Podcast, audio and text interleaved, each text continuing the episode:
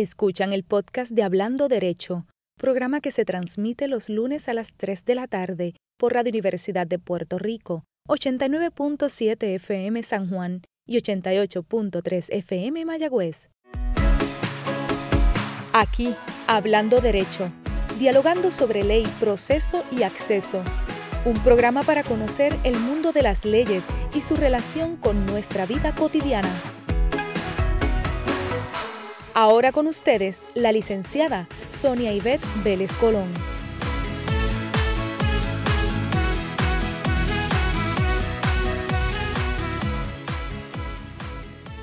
Saludos amigos y amigas. Una tarde del lunes donde tienen siempre una invitación y ustedes han hecho un compromiso para hablar conmigo y junto a mí de derecho desde una perspectiva cotidiana, clara y donde también intentamos hacerlo sencillo y de forma muy, muy comprensible. Sean bienvenidos a este su programa Hablando Derecho. Hoy traigo un programa fascinante y sobre todo muy educativo. Vamos a estar viajando, navegando por el portal de la rama judicial, la página web que tiene la rama judicial y que hoy han hecho una revisión total de la misma y la han llamado el portal del Poder Judicial. En este programa vamos a aprender de todo el contenido que tenía. Desde que inicié hablando derecho, yo estaba bien deseosa de realizar este programa para ustedes porque considero que esta página web es una herramienta poderosa para la ciudadanía y para toda la comunidad legal en general y nos aproxima, nos acerca al desarrollo de las iniciativas y de los trabajos que se hacen desde la rama judicial que a veces parece tan lejana. Este instrumento nos provee información, verán que es interactivo y sobre todo muy, muy educativa.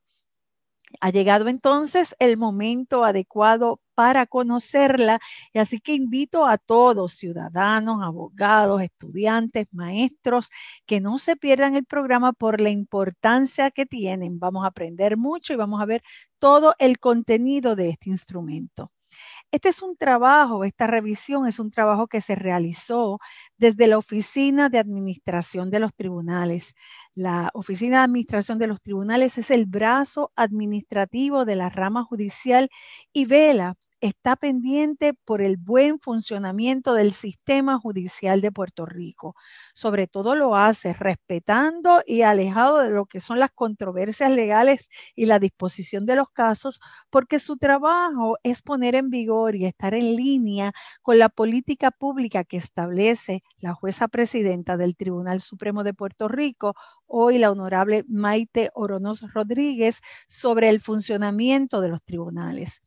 Para conocer un poco más de esto, le voy a dar, le voy a hablar de dos documentos importantes que ustedes van a poder encontrar precisamente en el portal del Poder Judicial.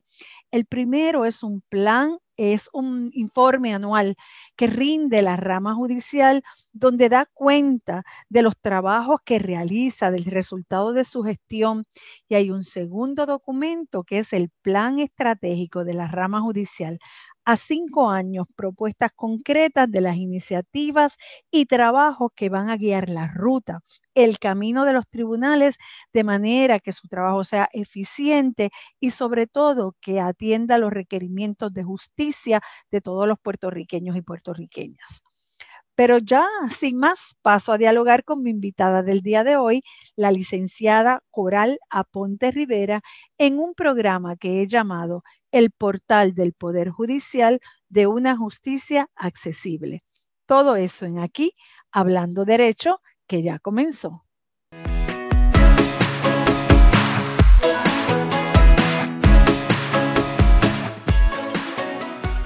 Qué bueno que siguen con nosotros todos los amigos y amigas de Hablando Derecho. Y ya me encuentro en compañía de la invitada del día de hoy. Está con nosotros la licenciada Coral Aponte Rivera, directora de la Oficina de Educación y Relaciones con la Comunidad de la Oficina de Administración de los Tribunales. Saludos, licenciada, y bienvenida a nuestro programa.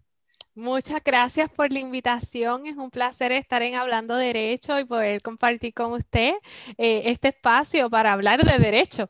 De eso, de eso es que se trata. De verdad que estamos muy contentos. Ya lo había anticipado en el programa anterior que estaba deseosa de tener eh, alguien de la Oficina de Administración de los Tribunales que pudiera hablarnos del tema que ya mismo voy a compartir con nosotros. Así que agradecida que esté aquí en este espacio con todos los seguidores, sobre todo de Radio Universidad de Puerto Rico. Mire, y le he dado un nombre al programa. Se llama El Portal de la Rama Judicial una justicia accesible. Creo que le vamos a hacer honor al diálogo. ¿Qué le parece? Me encanta, realmente esa es la intención de, este nuevo portal, de, esta, de este rediseño y es eh, hacer accesible a las personas, a todas las personas, a todas las poblaciones que atendemos, tanto abogados como personas que no son abogadas, pero que utilizan y necesitan utilizar los servicios de los tribunales para acceder al derecho, a la justicia y para resolver sus problemas, que es lo más importante. Pues algo así le había anticipado a nuestros radioescuchas, ¿verdad? Le había dicho que vamos a estar navegando por el portal rediseñado, el portal de Internet de la rama judicial, donde vamos a conseguir buena información, materiales, datos, si es que interesamos hacer una investigación y sobre todo la obtención de servicios. Pero quisiera que nuestro público conociera y supiera algo de la licenciada Ponte Rivera y sobre todo cuál es su posición y qué usted hace dentro de la Oficina de Administración de los Tribunales. Pues sí, yo soy eh, la directora de la Oficina de Educación y Relaciones con la Comunidad de la Rama Judicial o ahora en este proceso de transición, ¿verdad? El Poder Judicial de Puerto Rico. Y precisamente lo que hace esta oficina es eh, pensar en qué programas y proyectos podemos crear para educar a toda la comunidad sobre el Poder Judicial según establecido por la Constitución. Así que empiezo diciendo que la Constitución habla de tres poderes el Ejecutivo, el Legislativo y el Judicial, y por eso ese cambio de nombre a Poder Judicial que hemos adoptado con esta transición a este nuevo eh, portal rediseñado. Eh, pero también se habla de tres ramas de gobierno, así que por eso también usualmente utilizábamos el nombre de rama judicial, pero ya de entrada les, adelanto que esa es parte de la misión de la oficina, educar a la comunidad sobre eh, el sistema de tribunales, los procesos judiciales, los derechos y los deberes además de establecer una comunicación constante con la comunidad. Eh, para eso nosotros tenemos mecanismos de comunicación directa, como lo son la línea de información de la rama judicial o el buzón de la rama judicial, que es un correo electrónico al cual cualquier persona nos puede enviar sus dudas, sus preguntas sobre alguna algún proceso, ¿verdad? Judicial que tenga. Si es un asunto que nosotros le podemos ayudar porque existe un formulario, porque hay un proceso establecido, se lo vamos a enviar con mucho gusto. Y si es algo que requiere asesoría legal, pues ahí le vamos a referir, ¿verdad?, al directorio de abogados y abogadas para que consiga una, persona que le pueda asesorar, porque no podemos asesorarle legalmente, pero sí le podemos orientar, guiar de dónde puede buscar información, eh, de qué entidades existen que pueden ofrecerle servicios legales gratuitos si usted cualifica para eso. Así que línea de información y buzón. Además de eso, pues tenemos eh, los programas educativos eh, que tenemos desarrollados, tenemos varios, em, trabajamos por población y por nivel, ¿verdad?, de conocimiento que queremos desarrollar. Tenemos algunos programas o algunas iniciativas que van dirigidas solamente a proveer información y uno de esos proyectos es el propio portal. Ahí usted puede conseguir esa información que necesita en algún momento, descubrir cosas nuevas, conceptos nuevos, formularios nuevos. Tenemos un glosario de términos y otros aspectos que pueden, que ¿verdad? Que, que, son útiles. Tenemos otros proyectos que van dirigidos a orientar a la comunidad. Y ahí, tanto nosotros, nuestro personal de programas especializados, como entidades colaboradoras que invitamos, pues ofrecemos charlas, hacemos diálogos con líderes comunitarios, hacemos ferias educativas y otros proyectos que van más dirigidos a esa orientación. Y tenemos unos proyectos que son nuestros proyectos eh, que atesoramos, que conllevan mucho trabajo y mucho esfuerzo, pero que son los más bonitos, que son los proyectos ya educativos. ¿Cómo los distinguimos? Pues esos proyectos educativos nosotros aspiramos a que la persona, el participante, logre eh, aprender ese tema, dominarlo al punto de poderlo transmitir a otras personas. Y dentro de esos proyectos tenemos el módulo educativo de sistema de tribunales para maestros y maestras, tanto del Departamento de Educación como de la Asociación de Educación Privada. Ellos están con nosotros estudiando diferentes temas y tienen la oportunidad de conversar con jueces, conversar con funcionarios, al punto de lograr eh, aclarar todas las dudas que podrían tener para transmitirlo en el salón de clase. Lo mismo hacemos con líderes comunitarios. El líder comunitario cumple un rol fundamental en, su comunidad y en la sociedad de ayudar a otras personas. Así que aprovechamos, ¿verdad? Esa, esa la naturaleza del líder voluntario, que es de ayudar y de servicio, para proveerle herramientas que podrían ayudarle a ayudar a su vez a otros miembros de su comunidad que tienen situaciones y que no saben cómo resolverlas. Así que básicamente esos son los proyectos como, como los dividimos un poco para, para alcanzar nuestro objetivo final, que es lograr que la comunidad adquiera un acceso a la justicia a través, y a los tribunales sobre todo, a través de la educación, porque si no conocen cómo pueden llegar hasta el, tribunal, pues no lo van a lograr, no vamos a poder producir un acceso real hacia el tribunal. Me parece extraordinario, licenciada, el desarrollo que ha tenido esa oficina, no solo en línea con la Constitución, ¿verdad? Que es la ley suprema, sino con la propia ley de la judicatura, que le impone una obligación a la rama judicial de educar. Y supongo que disfrutarán esos módulos educativos con maestros y con líderes comunitarios. Realmente eh, debe ser extraordinario. Me habló de la línea informativa y del buzón.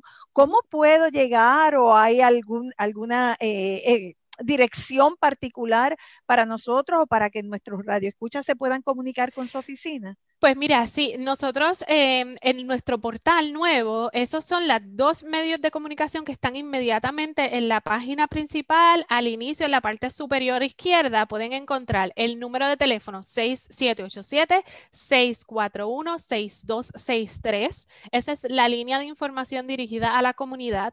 Además de ese número, tenemos el 641-6229, que es la línea dirigida a los abogados.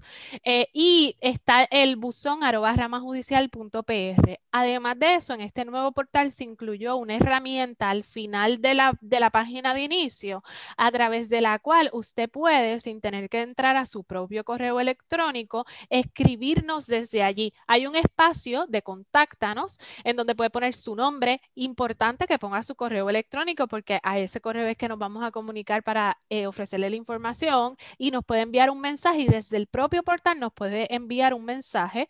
Eh, para dejarnos saber cualquier duda, cualquier pregunta que usted interese, que nosotros le ayudemos a contestar. Pues fantástico, ya, es, ya, ya me contestó casi una de las preguntas que, tenía, pero para beneficio de nuestro radio escucha, eh, repito los números 787-641-6263 para cualquier ciudadano que se quiera comunicar y el 641-6229, este específicamente para abogados, y arroba rama judicial Punto .pr es el buzón. El buzón, arroba ramajudicial.pr. Esa es nuestro, la, dirección de correo electrónico. Nos puede enviar desde su propio correo o desde nuestro propio portal nos puede enviar un mensaje. Licenciada, eh, antes del inicio del programa hablábamos que se encuentran trabajando en línea, ¿verdad? No hay, no es tan presencial por toda la situación que, que conoce, atraviesa el país y básicamente el mundo entero, pero definitivamente eso no ha sido ningún impedimento para que ustedes hayan continuado prestando los servicios de su oficina. Sí, ciertamente cuando nuestra, esta división, esta parte de, comunicación constante con la comunidad de la línea y el buzón nunca se detuvo. Eh, nosotros teníamos ya establecido un plan eh, para movernos al trabajo remoto en cualquier eventualidad, así que el servicio de la línea nunca se, se ha visto interrumpido durante todo este tiempo. Y todos los otros proyectos los comenzamos a mover a hacer de formato virtual, a buscar la forma. Debo, debo decir que lo logramos con, con todos los proyectos, poderlos poner en formato virtual. Actualmente el módulo para maestros lo estamos trabajando en formato virtual, lo cual ha sido una ventaja también para los maestros y para nosotros, porque ellos también están trabajando de forma remota, así que le hemos podido dar unos materiales eh, electrónicos que ellos han podido utilizar en el salón de clase. Hemos trabajado juntos en, Teams, que es uno de los que los maestros están utilizando y nosotros también, así que hemos aprendido de la mano, eh, maestros y nuestro eh, equipo en la oficina a utilizar estas herramientas tecnológicas. Esto nos ha permitido que incluso visitas educativas virtuales las estamos pudiendo realizar. así que grupos que quieren hacer observaciones de proceso, que es uno de los servicios que estamos que ofrecemos siempre, nosotros desde la creación de la oficina logramos sistematizar las visitas educativas guiadas a los tribunales o donde nuestros funcionarios acuden a la comunidad o a las escuelas a ofrecer orientaciones y el promedio de visita o la, cantidad usual de, de visitantes que, que, teníamos son 8 mil personas al año desde que se creó la oficina. Eh, eso nos preocupaba, decíamos, ¿y a estas personas qué vamos a hacer si, si necesitan queremos que continúe ese acceso al tribunal. Así que logramos que las personas, los grupos de estudiantes o los grupos comunitarios puedan comparecer a observar procesos que se atienden de forma virtual. Eh, como los jueces y las juezas atienden sus casos de forma virtual, pues nosotros podemos coordinar con ellos para que grupos observen esos procesos a través de videoconferencia. Que se conectan, se conectan igual que cuando se toma una clase con un grupo y pueden presenciar en vivo en ese momento el proceso que se está llevando a cabo. Exactamente. Y se hace con anticipación y coordinado con su oficina. Sí, coordinado con nuestra oficina. Nos puede, estos dos, la línea y el buzón se atienden en la oficina de la, de la, de la, de educación y relaciones con la comunidad, pero también tenemos un correo electrónico separado de la oficina que es educo, que son como nuestro nombre corto, educo ramajudicial.pr. Nos pueden escribir a cualquiera de ellos o llamarnos y se coordinan estas visitas con los jueces y con las juezas. Puede ser a nivel de municipal, eh, puede ser a nivel superior, en, salas criminales. Eh, hemos visto video, eh, vistas em, preliminares, hemos visto de todo con estudiantes. Pues yo, yo creo que si no dijéramos nada más en el programa y nos queda mucha información, con esto que hemos compartido es una fuente extraordinaria de conocimiento, de trabajo que se hace y la posibilidad de que maestros, estudiantes, ciudadanos, líderes comunitarios puedan eh, desgarrar ese velo que parece que tienen los tribunales, ¿verdad? Que parece que es una cosa distante cuando realmente no lo son y están ahí disponibles, los procesos son públicos, los juicios son públicos, así que ahí tienen la información desde la oficina de la licenciada Aponte Rivera para poder conectarse y entrar al fascinante mundo, porque bueno, en este caso para mí y para usted, ¿verdad? Es un mundo fascinante ese proceso de los tribunales. Eh, pues nada, vamos a entrar al, a lo que yo llamo, ¿verdad? Este fue el aperitivo que fue eh, muy bueno. Vamos a entrar al plato principal de nuestra conversación porque quiero navegar junto a usted y que me enseñe ahí un poco el nuevo eh, portal de Internet de la rama judicial. Algunos datos que me gustaría compartir con nuestro público. La rama judicial inicia el diseño de un portal de Internet bajo la presidencia del honorable José Andreu García y estaba en la administración de la oficina de administración de los tribunales, la hoy jueza retirada Mercedes Marrero de Bauermeister, y, y, eso se hace a principios de este siglo. Ya la rama entró inmediatamente, tenía una visión, ¿verdad?, de este siglo XXI en la que no, no, no nos hemos equivocado en, en lo más mínimo. Eh, para el 2004, bajo la presidencia de Federico Hernández Denton, y a tono con los desarrollos de la tecnología, y con un presidente muy tecnológico, cosa que a mí me consta, y a usted, también. Porque usted es oficial jurídico del juez presidente. ¿Estoy en lo correcto, licenciada? Sí, sí, sí. Trabajamos con él. Recordamos conversaciones del portal con el juez Hernández Denton. él, era, él era un fanático extraordinario de la tecnología. Nosotros nos impresionaba muchísimo porque el juez tenía un dominio del teclado como nadie. Él usaba todos sus dedos en las posiciones correctas y nos enseñó a nosotros la importancia de, de lo que iba a ser la tecnología para la rama y ahí el portal comenzó a destacarse como una herramienta importante de trabajo y vimos como el número de usuarios, claro, a tono con el desarrollo del mundo, comenzó eh, a crecer. Así que llega al portal de la rama lo que es el registro único de abogados, la radicación electrónica notarial, eh, llega SUMAC, llega PECAM, llega la publicación de las decisiones del Tribunal Supremo, que eso antes para adquirirlo era pues por unas vías muy complejas, ¿verdad? Muy complicadas. Eh, y yo creo que todos los jueces presidentes que hemos tenido han sido visionarios en el uso del portal de la rama judicial. Yo no sé si usted recuerda, había un programa interesantísimo que se llamaba Teletribunales. teletribunales permitía que las personas llamaran a unas líneas telefónicas y contestaban personas, eh, eh, era un servicio en vivo y básicamente lo que hacían era, sobre todo lo, utilizaban personas de, la población de edad avanzada, navegar por el portal de la rama judicial y dar esa, esa información. Así que qué bueno que estamos en este siglo con este nuevo diseño. ¿Quién lo trabaja, licenciada? ¿Quién diseña este portal del 2021 eh, para la rama judicial? Pues mira, es un comité creado con diferentes eh, miembros de, la, de, diferentes oficinas de la rama judicial, con el equipo de trabajo eh, técnicos de portales que está ahora mismo destacado en la oficina de prensa y comunicaciones.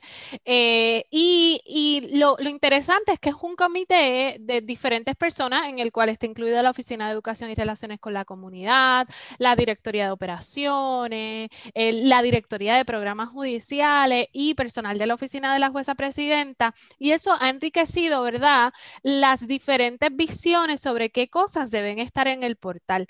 Al nosotros poder eh, compartir con miembros de la comunidad y recibir información de qué es la información que más necesitan las personas de la comunidad, qué es lo que más nos piden a través de las líneas, qué es lo que les resulta más útil, pues pudimos mirar todos los ángulos, ¿verdad? Esos posibles ángulos de qué información es la que debemos reubicar, poner más accesible, qué lenguaje debemos simplificar a raíz de las experiencias que tenemos día a día con los miembros de la comunidad, de conceptos que debemos simplificar para que sean mucho más comprensibles. Y eso eh, fue lo que nos ayudó a rediseñar el portal, considerando, tomando como punto de partida nuestras poblaciones más importantes, los abogados y la comunidad en general. Así que, porque ambos grupos reciben, necesitan recibir información del Poder Judicial y que sean un formato sencillo y simple por la información que me ofrece, es un trabajo interno de gente que conoce la rama judicial, pero que conoce también las necesidades de nuestra población. No es que se le encargue a alguien ajeno que esté desconectado del trabajo diario de la rama y me parece a mí que eso es lo que lo enriquece. Eh, Exactamente, sí, y fue, un, trabajo completamente eh, interno de la rama judicial, no, no conllevó eh, fondos públicos adicionales para crearlo porque no hubo ninguna contratación Solamente eh, nosotros mismos, ¿verdad? Que trabajamos pensando, mira, lo que más la gente necesita o lo que más nos pide de acuerdo al banco de información que tenemos, de todas las llamadas que recibimos, de todos los correos electrónicos que recibimos y los servicios que ofrecemos. Se me ocurren algunos nombres, no sé si están Román o Clark todavía por allí. sí, sí, sí, Seguro. por allí con nosotros. Son, unos artistas en ese proceso de diseño. Mira, licenciada, que el tiempo se nos va más rápido de lo que usted se imagina. Vamos a recesar muy brevemente para cumplir con los compromisos que tenemos, pero al regreso ya vamos a abrir ese portal para que usted nos ayude a navegar eh, por el mismo.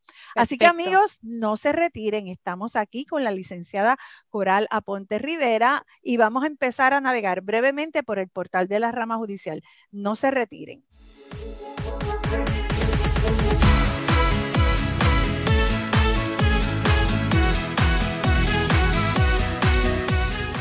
Escuchan el podcast de Hablando Derecho, programa que se transmite los lunes a las 3 de la tarde por Radio Universidad de Puerto Rico, 89.7 FM San Juan y 88.3 FM Mayagüez.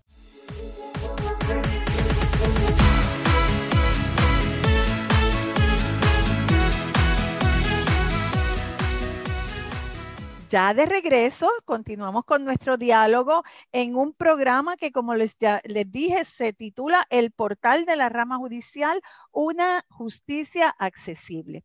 Mire, licenciada, cuando abrí el portal de la rama, a mí me gusta, yo, yo navego por otros portales, ¿verdad? Sigo los diseños y me pareció, y usted me dice si estoy en lo correcto, si eso fue lo que pensaron, que era eh, un diseño eh, bastante minimalista, eh, moderno comparado con lo que veo, iconos grandes de movimiento vertical, cómodo, a mi juicio, de trabajar y navegar por él. ¿Estoy en lo correcto? Exactamente, esa, esa era la intención, que fuera algo moderno, accesible, algo...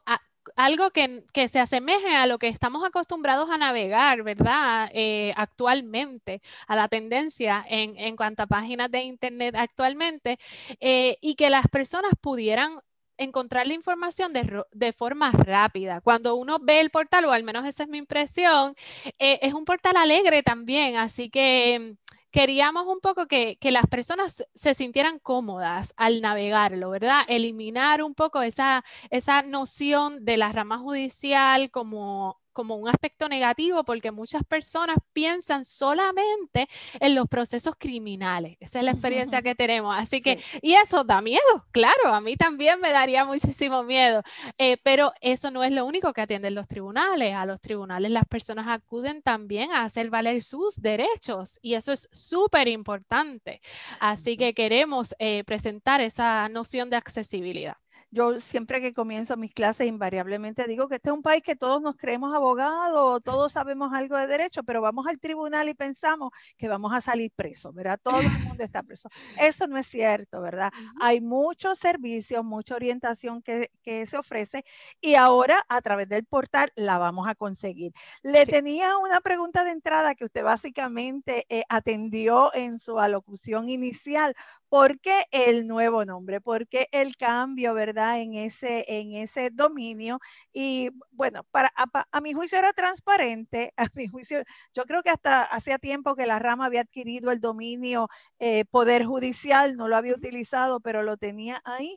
Y para mí no fue sorpresa. La constitución habla de tres poderes, pero para entender un poco lo que señaló, eh, no solo es la intención de la rama en estos momentos dirigirse poder judicial a través del portal de Internet, sino es un cambio de branding, como se dice ahora, eh, de sello, de marca que va a continuar utilizando la rama. Sí, definitivamente estamos en ese proceso de transición. Lo primero que, tiene el, nombre y el logo del Poder Judicial es el portal, eh, pero va a haber un proceso de transición en el que nos vamos a mover a utilizar solamente el nombre de Poder Judicial.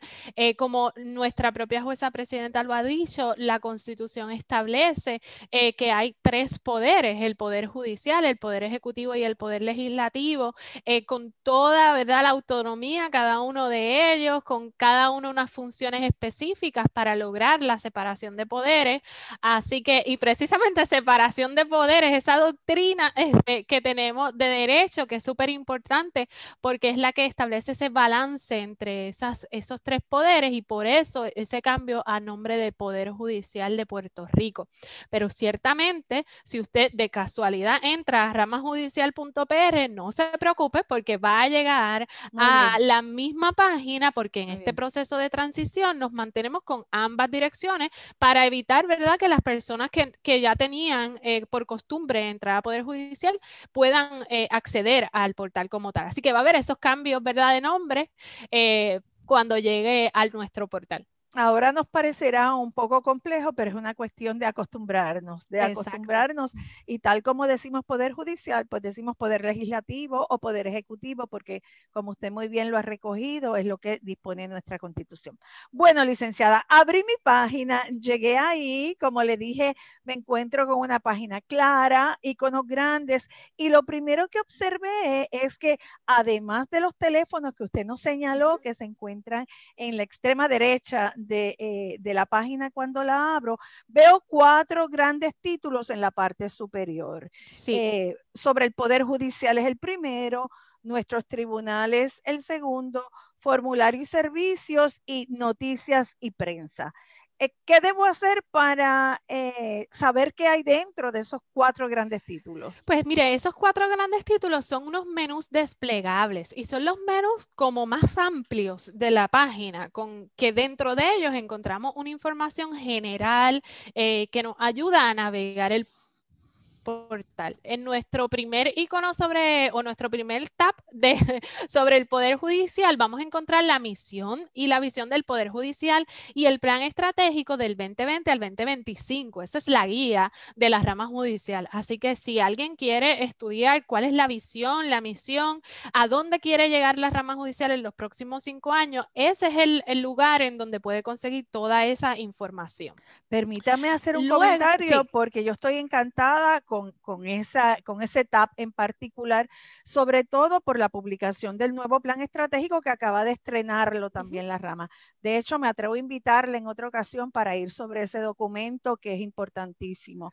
Le comparto a nuestros radioescuchas, es el quinto plan estratégico que publica la rama judicial a partir de la ley de la judicatura del 2003. Eh, me encantó el diseño, pude reconocer un montón de caras en esa portada que tiene mucha fotografía y son eh, de funcionarios de la rama judicial. Vi alguaciles, vi secretarias, vi personal que, que trabaja allí. Y para que nuestros radioescuchas sepan, esto es como la ruta, ¿verdad? Que se ha marcado la jueza presidenta para los próximos cinco años, porque tiene vigencia de cinco años. Voy por ahí en lo correcto, ¿verdad? Exactamente, sí. Sí, más allá de, del servicio de resolver los casos y las controversias que se da en los tribunales diariamente, que eso no cambia, esa es la función principal de la rama judicial, eh, hay una guía que nos permite como evolucionar y nos permite enfocar los recursos que tenemos en proyectos o en necesidades particulares. Y el plan estratégico es el que nos da esa dirección y nos indica cuáles son esos proyectos a los que nos vamos a estar dedicando y vamos a desarrollar durante los próximos cinco años. Es un documento que tiene seis ejes temáticos en el que está incluido la gestión judicial eficiente, que ahí, ¿verdad? Ya está el aspecto de resolución de los casos, el acceso a la justicia, la independencia judicial, la tecnología para la justicia, la gestión administrativa y de apoyo a esa función judicial y la educación y las relaciones con la comunidad que están incluidas eh, como uno de los ejes temáticos de este plan estratégico. Ahí tiene un nombre muy bonito, licenciada. ¿Cómo se llama el, el plan estratégico? El plan estratégico del Poder Judicial dice mapa hacia una justicia de vanguardia. Me encantó, me encantó el, el, título. Así que invito a todos los que nos están escuchando que miren ese documento. Es un documento eh, extraordinario. La rama hace muchos años, a partir de la ley de 2003, acogió lo que es la planificación estratégica para trabajar con sus proyectos y sobre todo esto lo que les permite es un orden y mucha transparencia, ¿verdad? Que usted y yo podamos trabajar y mirar sobre esto y conocer lo que hace el Poder Judicial. Ese me encantó.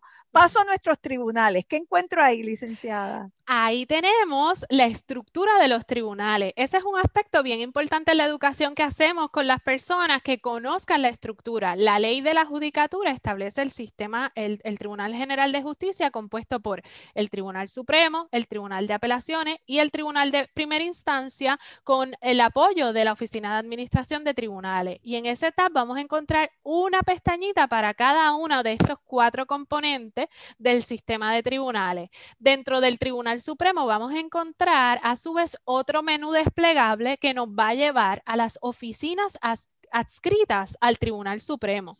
La Comisión de Evaluación Judicial que evalúa el, desempeño de los jueces, las decisiones del Tribunal Supremo, que esas son las más buscadas de los abogados y las abogadas. Supongo.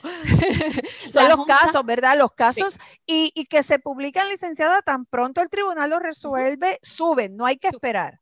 Exactamente, y, está, es un servicio gratuito, exacto, que está ahí disponible para que todas las personas estén al día en cuanto al desarrollo de la jurisprudencia en Puerto Rico. Ahí también tenemos la Junta Examinadora de Aspirantes a la Abogacía y a la Notaría, que es algo que los estudiantes de Derecho ya a punto de graduarse o graduados buscan mucho. La Oficina de Inspección de Notaría, súper importante, ¿verdad? Que atiende todo ese aspecto notarial. Eh, tenemos información del Pleno del Tribunal Supremo, Supremo. Del Programa de Educación Jurídica Continua, del Secretariado de la Conferencia Judicial y Notarial, que es ese organismo dentro del Supremo que se encarga de la investigación jurídica para desarrollar nuevos reglamentos, nuevas reglas y información propiamente sobre el Tribunal Supremo. Ese es en el del Supremo. En el Tribunal de Apelaciones también tenemos las decisiones del Tribunal de Apelaciones que ya se comenzaron a publicar, también, al igual que las del Supremo. La lista de esos jueces que están en el Tribunal de Apelaciones, las órdenes administrativas sobre las designaciones de los paneles, porque el Tribunal Supremo se compone de paneles de tres jueces cada panel que toman, ¿verdad? Que tienen que ponerse de acuerdo para tomar las decisiones. Información general sobre el Tribunal de Apelaciones. En el Tribunal de Primera Instancia tenemos el mapa de las regiones judiciales, información sobre eh, el tribunal y en Oficina de Administración de Tribunales tenemos información de otras oficinas que están adscritas a la Administración de Tribunales, como por ejemplo la Directoría de Programas Judiciales que tiene los programas de acceso a la justicia principales, las salas de, especializadas, el programa de Drug Court. Ahí también que mucha gente, ¿verdad? De la comunidad en general necesita esta información, tenemos una página del negociado para la administración del servicio de jurado, eh, ¿verdad? Todas las personas eh, podrían en algún momento, excepto que haya alguna verdad causa que les impida hacerlo, como los abogados o los estudiantes de derecho, que no podemos, pero sí eh, pueden servir como jurado. Así que mucha gente necesita esta información y también está disponible. Me encanta, me encanta que mencione eso. Yo escribí un articulito hace poco que se digo, se titulaba Todos podemos ser jurados. Y nada, una notita al calce para invitar a la gente a que no teman esa experiencia. Todo el que acude con un poco de temor sale de verdad agradecido de lo mucho que aprende, del trato generoso que siempre hay para con los jurados, es lo que se merecen y es un servicio que se hace al país. Así que es una notita al calce que podemos mencionar por ahí. La sigo. Y muchas personas cuando reciben un cuestionario para completar, porque aprovecho para decirle, ese cuestionario, se, esas listas se envían, se nutren de la información del Departamento de Transportación y Obras, Públicas, de información pública sobre las direcciones de las personas de Puerto Rico. Cuando reciben un cuestionario se asustan muchísimo y nos llaman eh, rapidito, así que les dejo saber que ahí hay información disponible que puede acceder rapidito para tener una mejor información sobre qué sería ese servicio que se estaría ofreciendo en la eventualidad de que se llame, ¿verdad?, servir como jurado. Eh, además de eso, tenemos nuestro tercer, em, tercer pestañita que es formularios y servicios. Ahí tenemos el directorio de abogados y abogadas, el directorio telefónico de la rama judicial. En ese les quiero mencionar que tiene un mapa interactivo al inicio. Así que si usted no conoce cuál es la región judicial a la que su municipio corresponde, no hay problema porque ese mapa interactivo, usted busca su municipio, le oprime sobre el municipio donde usted vive y le va a llevar inmediatamente a la información de la región judicial que le corresponda. Eh, también están los formularios y esta página es una página bien, bien importante. La rama judicial eh, desde hace muchísimo tiempo, ¿verdad? Tiene disponibles una serie de formularios que ayudan a las personas a tener esquematizada la información que deben presentar al tribunal, al juez o a la jueza, para ponerlo en posición de tomar una determinación respecto, al caso, ¿verdad? Que corresponda. Unos formularios muy utilizados son los de órdenes de protección. Así que tenemos una página con una serie de formularios. Eh, bien amplia que ustedes pueden utilizar. Está organizada en orden alfabético por temas de derecho. Así que eso ayuda a que la persona, aunque no sea abogado, pueda identificar un poco cuál es el formulario que necesita para someter al tribunal. Y también ahí tenemos leyes y reglamentos del Poder Judicial.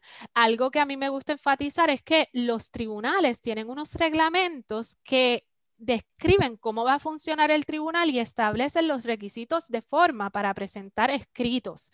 Y eso mucha gente no lo sabe que existen estos reglamentos. Así que en nuestra página de legislación de leyes y reglamentos del Poder Judicial pueden acceder a estos reglamentos para conocer cuáles son los requisitos, qué casos puede atender cada tribunal, qué es lo que hay que presentar, si hay un límite de páginas eh, para presentar esos documentos. Así que eso también lo tenemos disponible. Y que aplican a cada instancia, ¿verdad? Hay uno distinto para cada instancia. Tengo que saber eh, eh, cuál es el requisito de cada uno de ellos y ahí los puedo conseguir. Exactamente. Exactamente. Y por último, noticias y prensa. Esa parte es súper importante. Em, los miembros de la prensa eh, eh, cubren activamente a las ramas judiciales, una fuente de noticias constante y tenemos esa parte en donde eh, publicamos los comunicados de prensa sobre la gestión de la rama judicial, información sobre casos de, interés público, porque ahí también está la información sobre el PECAM, que es el programa especializado para el uso de cámara eh, en los tribunales, que permite que los medios de comunicación puedan entrar a determinadas salas para cubrir esos procesos o de lo contrario, a través del Canon 15 de, de, ética judicial puedan solicitar al Tribunal Supremo la cobertura de procesos y eso mucha gente los conoce porque lo, son muy, muy populares, ¿verdad? La gente los ve las veces que hemos tenido esas transmisiones.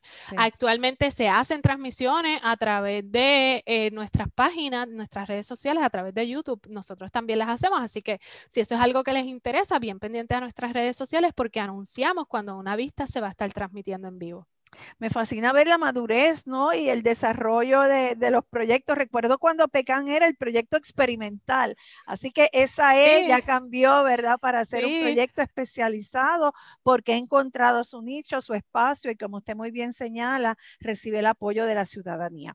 Voy a ir un poco más ligerito para que no se nos pase el tiempo y lo pueda cubrir todo.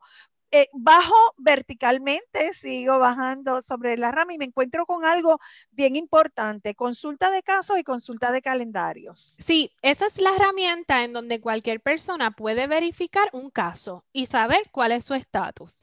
Eh, digamos que una persona se divorció o Ah, tiene un caso, quiere saber, puede poner su propio nombre y le va a aparecer la información de esos casos no confidenciales. Hay una distinción en consulta de caso entre los casos con expediente físico y los casos con expediente electrónico, porque los que tienen expediente físico están en un sistema y los que tienen expediente electrónico están en SUMAC, en el Sistema Unificado de Manejo de Casos. Así que, pero ya eso está distinguido desde entrada. Así que usted lo que debe saber antes de buscar es, ese caso tendría expediente físico o electrónico.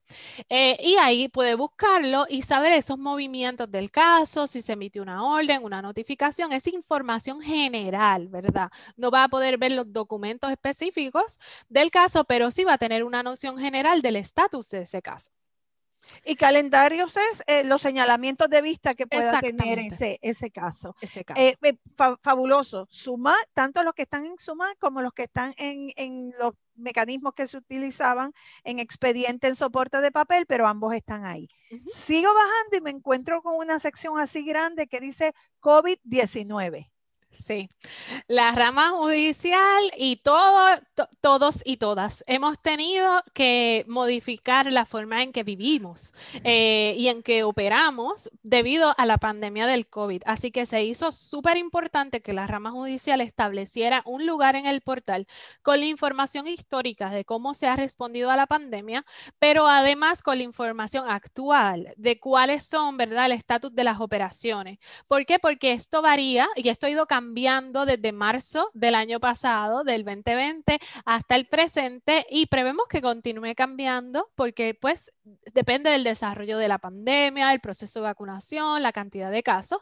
Así que en esa parte usted puede encontrar tanto la respuesta de la rama judicial como lo que actualmente está ocurriendo. Cuando entre va a haber un menú, diferentes secciones y una de las secciones es la de operaciones actuales. Eso es bien importante porque si usted tiene duda de cómo estamos operando, de qué mecanismos electrónicos puede utilizar para presentar documentos, esa parte de operaciones actuales es la que les da la respuesta sobre cómo operamos.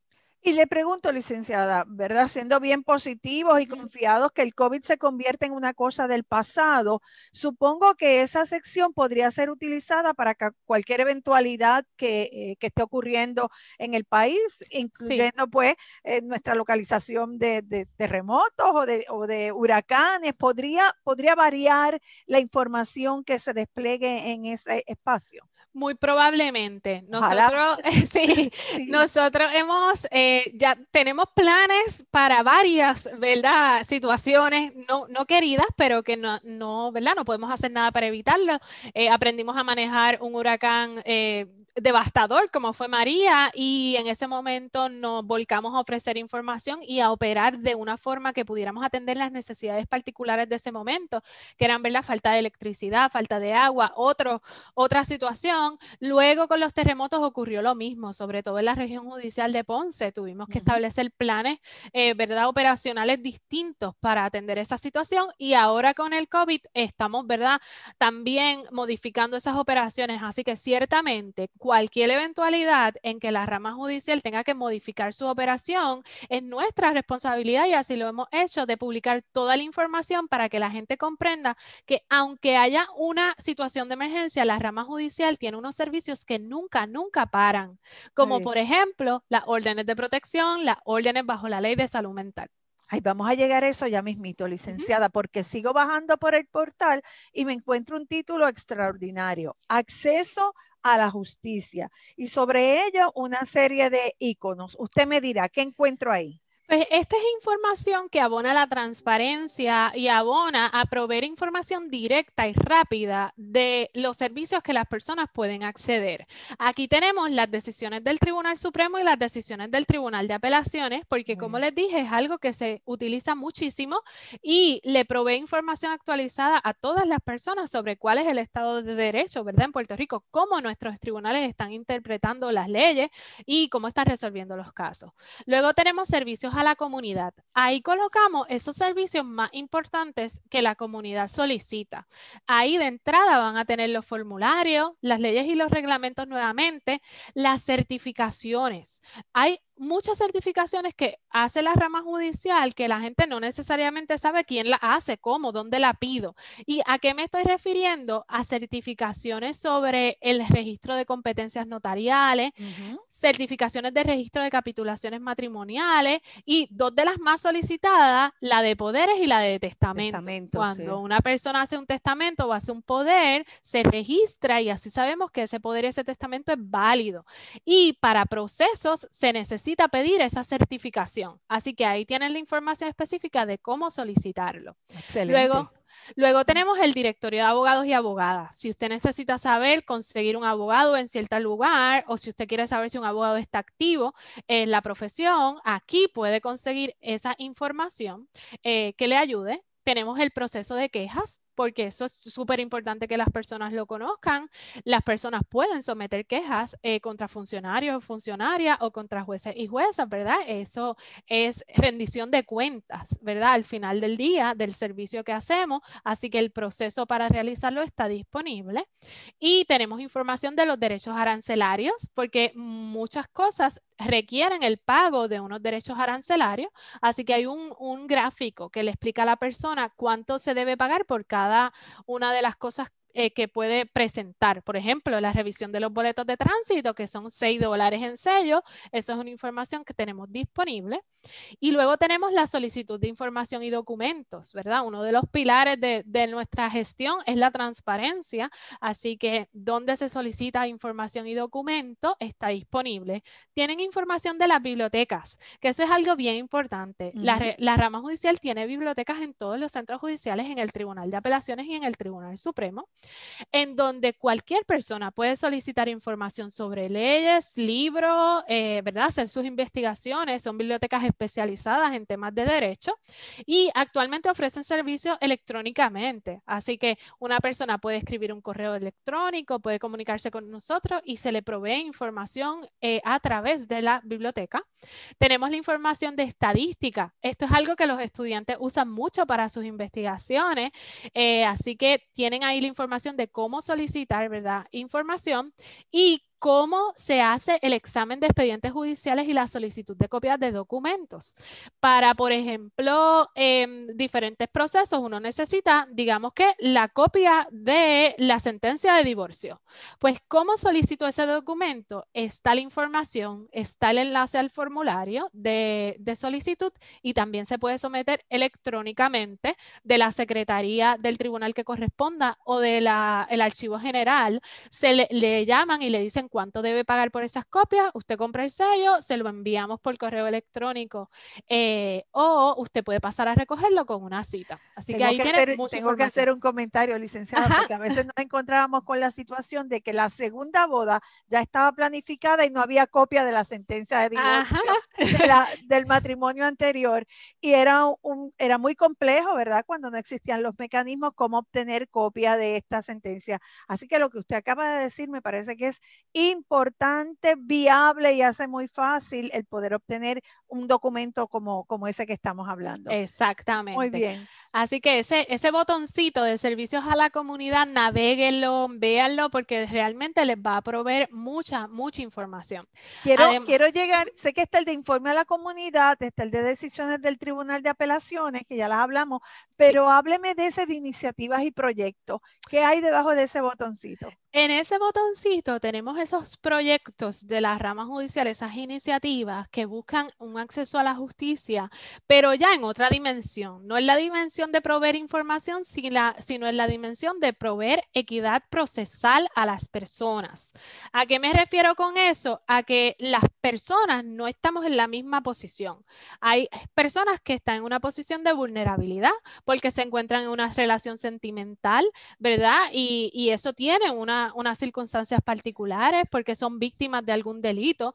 Así que la rama judicial, pensando en esas circunstancias particulares, busca mecanismos para que el proceso judicial ponga esa parte al mismo nivel, ¿verdad?, de cualquier otra parte en el proceso para que el proceso sea justo.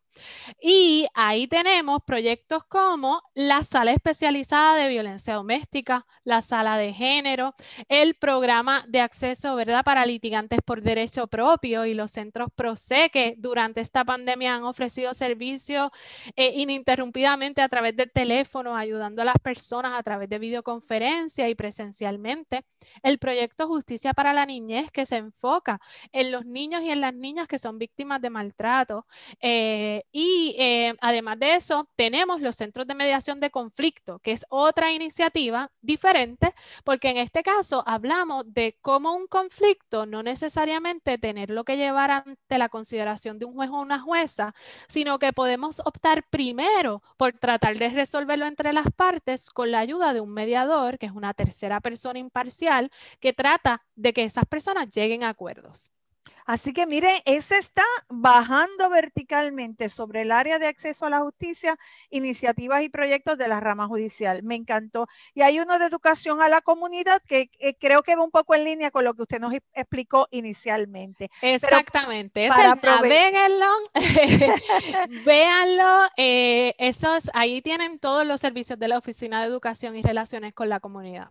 El quinto es el del Tribunal Electrónico. Solo lo voy a mencionar porque ahí está sumar Las notificaciones electrónicas, la radicación electrónica notarial y el registro único de abogados y creo que ese los abogados lo pueden manejar bastante bien.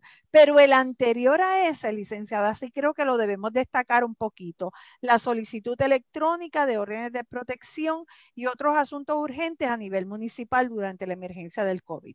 Esa página pretende ser una guía para esa persona que necesita solicitar una orden de protección, ya sea por violencia doméstica, acecho, violencia sexual, eh, maltrato de menores o maltrato hacia personas mayores de edad avanzada, o solicitar órdenes bajo la ley de salud mental. Realmente durante esta pandemia, estos han sido, ¿verdad? Uno de los casos, una de las cosas que más se han solicitado. Este servicio nunca se ha detenido. Eh, aunque se diga que el tribunal tiene un cierre, siempre hay jueces y juezas de turno disponibles para atender este tipo de casos. Anteriormente se atendían en los cuarteles de la policía. Con la pandemia, nos vimos todos, ¿verdad?, obligados a repensar esto y a decir, ¿y cómo hacemos para que ni las víctimas ni nadie esté expuesta a peligro? Así que, em, de, ¿verdad?, de contagio. Así que, ¿qué hicimos? Movernos rápido. Esto fue lo primero que se movió a formato virtual. Se estableció un procedimiento y en esta página usted puede encontrar los requisitos el proceso paso a paso y los formularios. Y se los describo rápidamente. Aquí usted escoge el formulario que necesita. Si es una orden de violencia doméstica, va a ver que dice violencia doméstica y al ladito el formulario. Completa ese documento, que ese es un formulario inteligente, que es bien fácil de llenar, y lo va a enviar a presentaciones ramajudicial.pr. Allí el personal eh, del tribunal va a recibir ese correo electrónico. Si fuera necesario, se comunica con usted, hace el contacto con la región judicial correspondiente y el juez o la jueza se va a comunicar con usted para hacer una videoconferencia y atender, ¿verdad? Esa, esa petición en el momento. El servicio es de 8 y media de la mañana a 10 de la noche todos los días de la semana. Así que es un servicio bien accesible eh, y realmente se está solicitando mucho, tanto el de las órdenes de protección, pero también quiero destacar el de salud mental. La pandemia agudiza ambas cosas, eh, ¿verdad? los problemas em, interfamiliares, pero también agudiza los problemas de salud mental, eh, ¿verdad? Estamos en unas circunstancias excepcionales y hay muchas personas que no quieren atender su condición de, de salud mental voluntariamente. Si ese fuera el caso, cualquier familiar puede hacer el proceso para eh, solicitar una orden, de, una orden para que esa persona sea evaluada en 24 horas y reciba el tratamiento que le permita estabilizarse y que esa situación pues no, no pase a mayores y ocurra algo que desgraciado que no queremos que ocurra.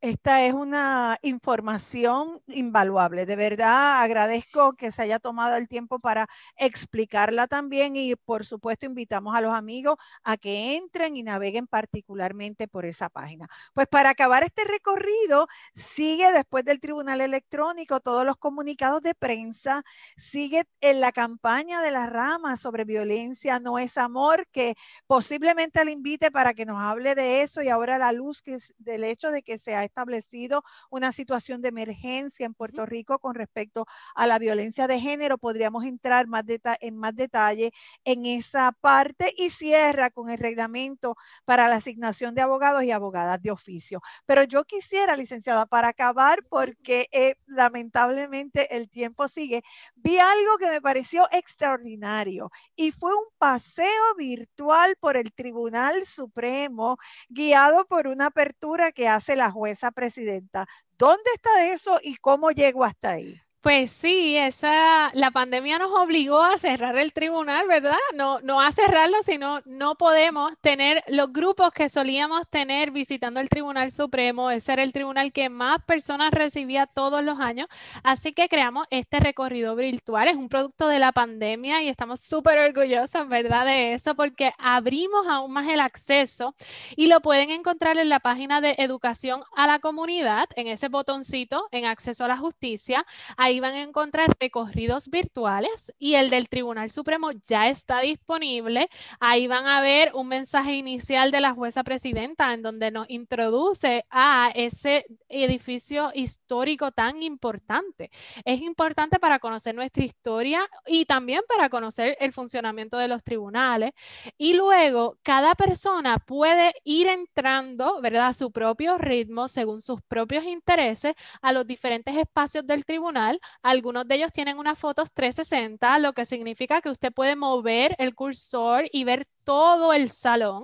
Así que si usted quiere ver el salón de sesiones, si usted quiere ver la biblioteca, si usted quiere ver esos jardines hermosos que tiene el edificio del Tribunal Supremo y conocer información importante sobre cómo funciona este tribunal, yo los invito a navegar ese, ese recorrido del Tribunal Supremo. Estamos trabajando en el del Tribunal de Apelaciones y en el del Tribunal de Primera Instancia, así que eso viene, eh, pero todos estos cambios han sido productos de la pandemia eh, y positivos. Ah, no todo ha sido, ¿verdad? He, sido súper positivo. Pues yo hice el viaje, hice el viaje por el Tribunal Supremo y lo disfruté mucho. Me encantó que la jueza destacara que los tres poderes se encuentran en la isleta del viejo San Juan, ¿verdad? Eh, uno tras otro. Y como yo siempre digo, el Poder Judicial, el primero mirando y velando hacia los otros poderes. Licenciada, aunque usted no lo crea, el tiempo se nos ha ido, se escapa muy rápidamente. Yo le agradezco inmensamente que me acompañara aquí este rato y con esta tan extraordinaria. Estoy convencida que la comunidad legal y toda la comunidad va a recibir esta herramienta eh, con mucho agrado, la van a saber utilizar. Sobre todo, le digo a mis estudiantes que ya tienen asignado el estudio y el recorrido por todo el portal de la rama judicial y como siempre, pues sepa que la invitación está abierta para que vuelva y nos visite aquí y nos traiga toda la interesante información que, hace, que hace su oficina y que tiene disponible en la rama judicial. Gracias, licenciada. Muchísimas gracias de usted y a la orden siempre para compartir esta información con la comunidad. Bueno amigos, eh, siempre mi agradecimiento a Paul, Jean Paul, Castro en producción, a mis amigos de Radio Universidad de Puerto Rico, a Itza Santos en dirección y a Rosadelia Meléndez allá en la dirección de Radio Universidad de Puerto Rico y a todos ustedes por acompañarnos lunes tras lunes aquí en Hablando Derecho. Que pasen buenas tardes. Hablando Derecho, dialogando sobre ley, proceso y acceso es una producción de la licenciada Sonia Ivette Vélez Colón para Cadena Radio Universidad de Puerto Rico. Escucharon el podcast de Hablando Derecho, programa que se transmite los lunes a las 3 de la tarde por Radio Universidad de Puerto Rico, 89.7 FM San Juan y 88.3 FM Mayagüez.